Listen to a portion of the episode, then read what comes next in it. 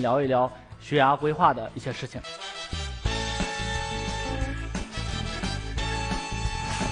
崔老师好，又见面了啊！这段时间呢，正好赶上二零二零年高考的报名的时间，对，很多家长都打电话来问，在报名的时候我们需要注意些什么问题？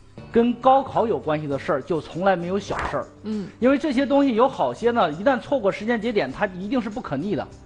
比如说呢，在高考报名过程当中呢，有需要注意的点，同时也有一些机遇可以去挖掘。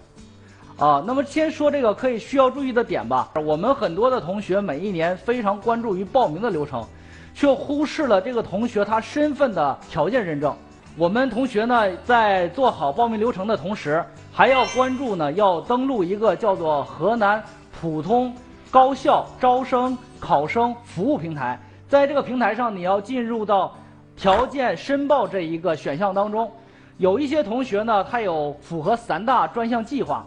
有一些同学呢，又又是随迁子女；有些同学呢，又有一些特殊政策照顾的加分；还有一些同学呢是残疾考生；还有一些同学是啊有贫困生，以及呢有一些是青年志愿者或者是独生子女。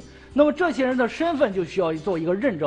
那么这个认证的话，是保证我们同学在未来高考的时候报志愿的时候，他有加分和降分的可能。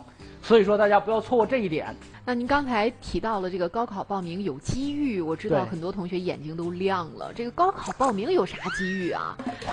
低分能捡漏？